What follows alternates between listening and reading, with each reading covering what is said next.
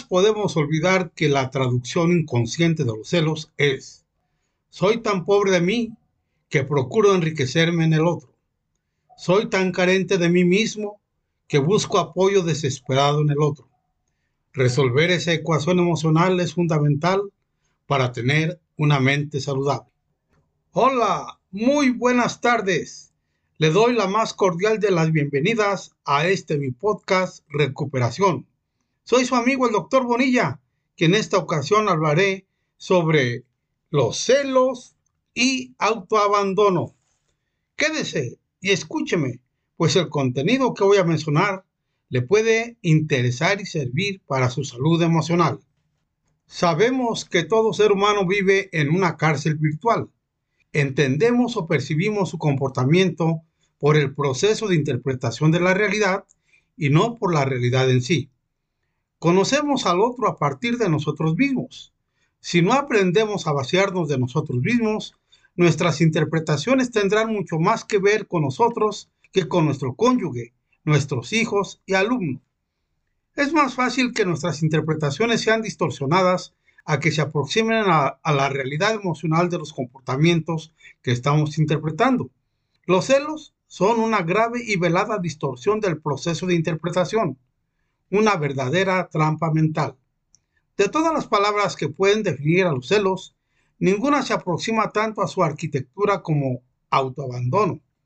Toda persona que tiene celos se ha autoabandonado, por lo menos en los momentos de los ataques de celos. Quien tiene celos posee un yo con un bajo nivel de sociabilidad consigo mismo, aunque pueda convivir con tranquilidad con otras personas. También tiene un bajo nivel de amor propio, necesita de la atención del otro para intentar disminuir el déficit de atención que tiene para sí. Como vimos, el ser humano es un ser inevitablemente social, pero algunas personas tienen una mayor necesidad de socializarse, de tener a alguien a su lado, pues son más sensibles a la soledad. Los celos son un intento exagerado y enfermizo de superar la soledad. Quien tiene celos es profundamente solitario aunque viva rodeado de personas. Los celosos desconocen esta tesis. Si las personas que amo me abandonan, la soledad es, es soportable. Pero si yo mismo me abandono, será intolerable. Es excelente que quien amamos nos acaricie. Sin embargo, hay más misterios entre recibir cariño y vivir en función de eso que lo que imagina la vana psicología de los romances. Muchas personas se autoabandonan, aunque no sean conscientes de eso. La baja autoestima, la timidez, la anorexia, la bulimia, la vigorexia, la preocupación excesiva por la imagen social, el sentimiento de venganza, la rabia, la envidia y en especial los celos son síntomas evidentes de una persona que se autoabandonó. Solo una persona que se ha autoexcluido tiene tamaña carencia. El suicidio es una forma grave de autoabandono, pero quien piensa en desistir de la vida en realidad tiene, como ya he manifestado en otras oportunidades, hambre de vivir y de construir puentes para alcanzar a los otros.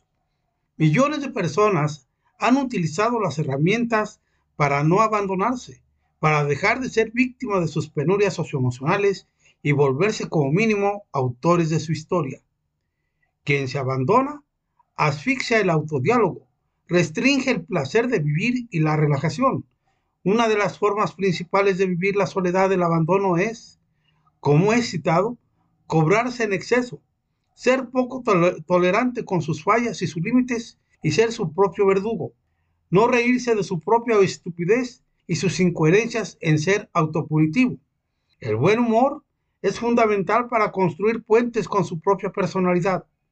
Una persona pesimista tiene mucha facilidad para nutrir a sus vampiros emocionales.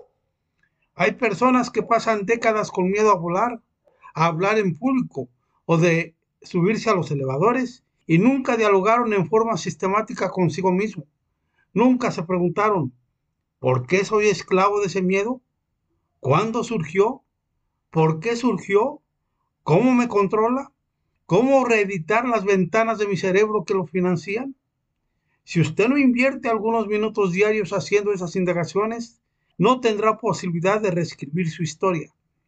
Las sociedades modernas se han convertido en una cantera de personas frágiles, sin resiliencia, sin capacidad de filtrar los estímulos estresantes, en fin, sin habilidad para trabajar el coaching emocional. No es por casualidad que haya una explosión en el número de enfermos psíquicos en la era de la industria del láser, del Internet y del acceso a la información. Era de esperarse que en este siglo tuviéramos un número mayor de personas mentalmente libres y emocionalmente saludables, pero estamos ante una enorme cosecha de personas enfermas. Era de esperar que tuviéramos una generación de mujeres más saludables y felices, pero estamos ante la generación más triste y con más baja autoestima que ha existido.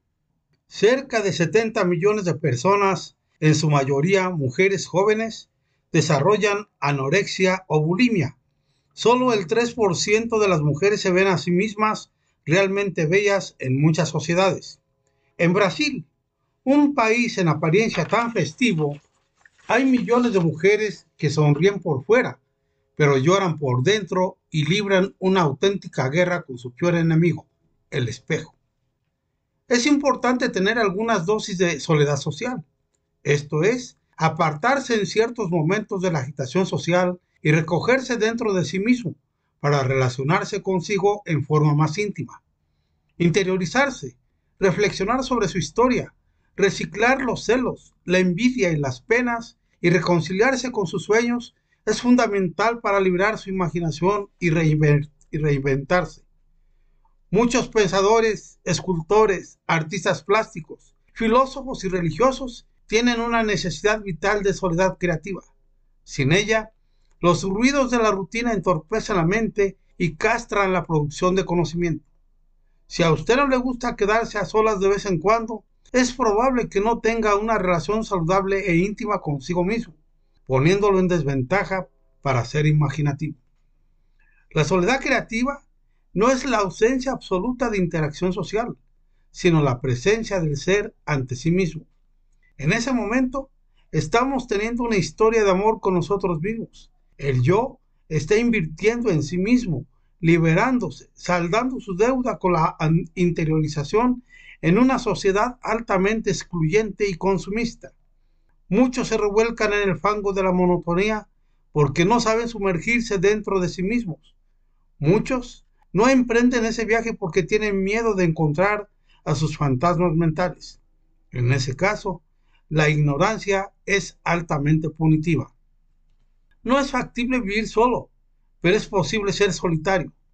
No construir relaciones saludables con uno mismo y con los demás. Estar solo en medio de una multitud.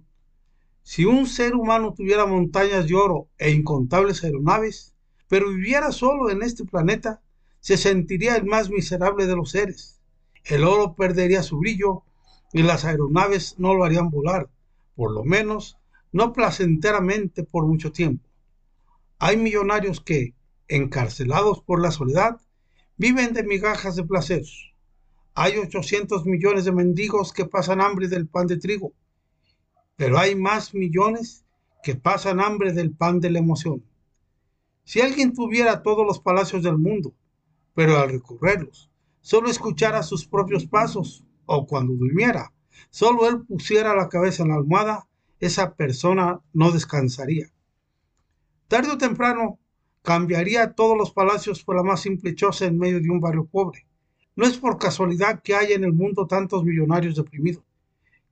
¿Quién es verdaderamente rico bajo el ángulo de la administración de la emoción? ¿Quién es feliz? Así de simple. Aunque la muerte no existiera, si no aprendiéramos a amar, a dialogar, a aventurarnos, a vivir experiencias sociales agradables, la eternidad se volvería una fuente de aburrimiento. Somos meros mortales, pero muchos en esta corta existencia han perdido el encanto por la vida. Es espantoso ver a varios jóvenes ya aburridos cuando deberían de estar burbujeando de placer, sea por explorar la vida o por la explosión hormonal. Camas confortables que no relajan, dinero que empobrece el alma, aplausos que no animan al corazón, éxitos que no generan bienestar emocional He ahí algunas paradojas del ser humano que detesta la soledad creativa. Quien tiene miedo de buscar dentro de sí mismo la dirección más importante. ¿Y usted escapa de esas paradojas o es capturado por sus tentáculos? Para terminar, las personas celosas quieren exiliar con fuerza la soledad del teatro de su emoción. Desean que los demás graviten en torno a su órbita. Por eso controlan a su pareja, a sus hijos, amigos y compañeros de trabajo y hasta sus bienes materiales. Pero no se controlan a sí mismas. No entienden que los celos son su grito de alerta, un aviso de que no saben abrazarse, apoyarse, apostar en sí mismas, tener una autoestima sólida. Los celos nos apartan de nosotros mismos y para colmo nos distancian de quien, de quien amamos. Todos los que son víctimas de los celos son perdedores, pues desmoronan sus relaciones. Podrán tener siervos a su lado, a su lado, pero nunca serán seres humanos que los amen. Podrán tener personas que les teman, pero no que los admiren. Hasta aquí, mis amigos, es todo por el día de hoy. Muchas gracias por escucharme y si a usted le resultó interesante y útil para su salud emocional, le invito a que lo comparta. Soy su amigo el doctor Bonilla. Cuídese, no salga de casa si no es necesario y si tiene que salir, por favor use bien el cubrebocas. Y si está en edad para recibir la vacuna, vacúnese. Le va a salvar la vida. Hasta la próxima. Vámonos.